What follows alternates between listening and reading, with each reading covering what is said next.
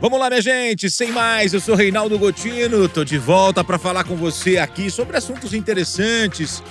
Olha, nós sabemos hoje de uma disputa entre China e Estados Unidos na questão do comércio exterior, na questão econômica, na questão de tecnologia, e a gente tem visto ultimamente uma disputa entre esses dois países também em relação ao espaço.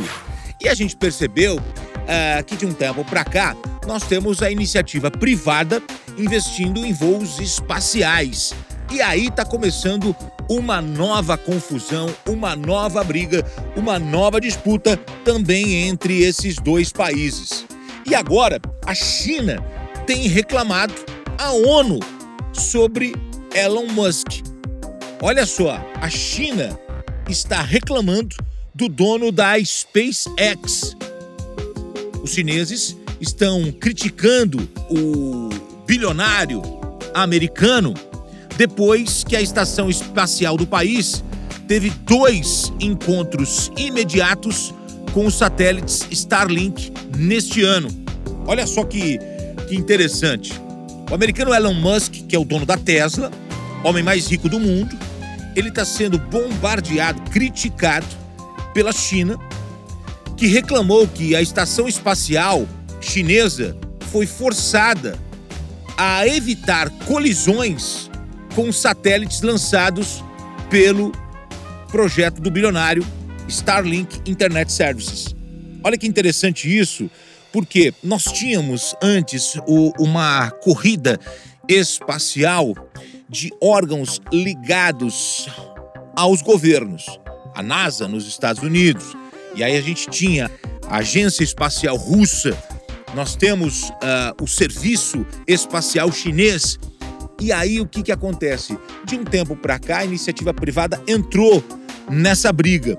E aí o que, que nós temos percebido agora? Que o investimento privado, uh, o investimento de empresas, essa viagem espacial, o turismo espacial. E a pergunta é: o espaço tem dono? Só que agora é, esses países começam a se esbarrar também fora da Terra. E o Elon Musk resolveu rebater as críticas de que está monopolizando o espaço. Ele rebateu as críticas que o seu projeto de internet estaria tomando conta do espaço sideral. Ele disse: dezenas de bilhões de satélites podem ser acomodados em órbitas próximas à Terra. Ele falou: olha, o espaço está lá, vai quem quer.